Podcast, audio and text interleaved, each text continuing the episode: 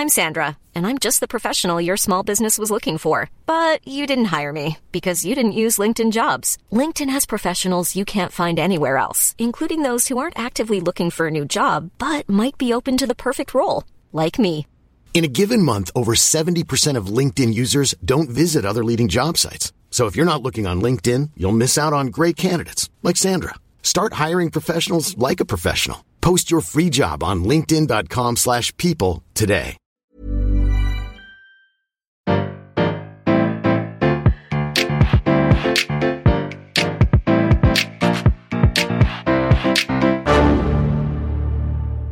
Bonjour, vous avez choisi la réponse D. Mais d'abord, écoutez la question. Aujourd'hui, dans la catégorie sciences et technologies, nous allons nous adresser aux experts qui savent tout sur tout. Savez-vous ce qu'est l'effet Dunning-Kruger? Ça, c'est pas une question pour moi. Parce que même si je me suis un peu renseigné sur la psychologie, je suis très loin de tout connaître. Mais bon. J'ai quand même une idée partielle, je crois que c'est un effet de surconfiance. Pour résumer, moins on s'y connaît sur un sujet, plus on surestime sa connaissance du dit sujet. Ou, pour reprendre une expression de Charles Darwin, l'ignorance engendre plus fréquemment la confiance en soi que ne le fait l'ignorance. Alors, reprenons un peu confiance en nous. Et répondons à la question qui suit naturellement, d'où vient ce nom? Simplement d'une étude de deux psychologues de l'université de Cornell qui se sont posé une question simple. À quel point savons-nous nous auto-évaluer?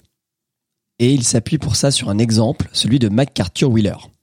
Ce génie du mal a braqué deux banques à visage découvert et a exprimé sa surprise quand la police l'a retrouvé. Mais j'avais mis du jus de citron, s'est-il exclamé, persuadé que les propriétés chimiques de ce jus magique empêcheraient les caméras de l'identifier. Ce qui est frappant, ce n'est pas tant son niveau de compétence, mais surtout la confiance aveugle qu'il avait en cette technique. La thèse des deux chercheurs est simple. Notre incompétence nous empêche de comprendre à quel point nous sommes incompétents. Dit comme ça, je suis sûr que ça parle à beaucoup de monde. Un tas de choses qui nous paraissent faciles, comme suivre la recette du gagnant de Top Chef, installer un robinet ou écrire un best-seller, deviennent bien plus compliquées quand on les essaye et qu'on se rend compte de toutes les difficultés que l'on ignorait. Et vous avez sûrement déjà écouté avec consternation une personne qui a raconté avec beaucoup d'assurance des absurdités sur un sujet que vous connaissez. Mais comment on teste ça exactement? Voilà l'expérience menée par nos deux chercheurs. On va faire passer des tests à des étudiants, mais d'abord, on va leur demander à quel point ils s'y connaissent dans ce domaine. Par exemple, on leur demande d'évaluer leur niveau en grammaire, puis on leur fait passer un quiz.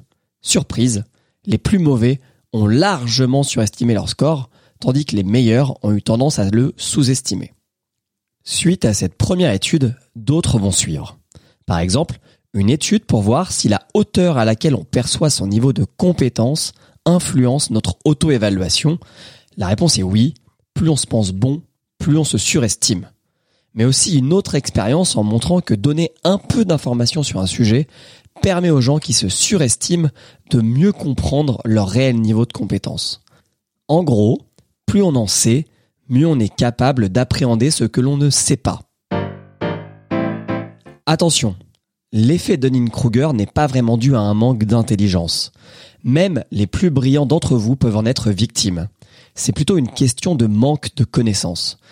D'ailleurs, les exemples d'experts qui se mettent à raconter n'importe quoi parce qu'ils s'aventurent dans des domaines qu'ils ne maîtrisent pas ne manquent pas. On peut se rappeler d'un Nobel de biologie qui défendait bec et ongle la fumeuse théorie de la mémoire de l'eau, par exemple. Un journaliste affichant son mépris pour les meuporgs, ou encore un expert de CFM News inventant des réalités alternatives. Alors maintenant qu'on sait ça, comment peut-on éviter l'écueil de se prendre pour quelqu'un que l'on n'est pas? La première réponse est simple.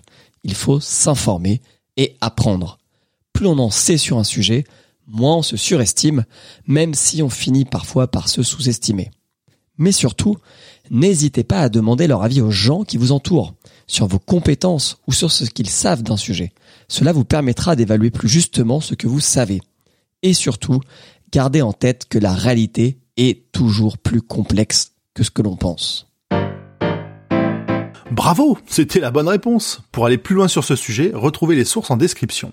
La réponse D est un podcast du label Podcut. Vous pouvez nous soutenir via Patreon ou échanger directement avec les membres du label sur Discord. Toutes les informations sont à retrouver dans les détails de l'épisode. À demain pour une nouvelle question sur la thématique sport.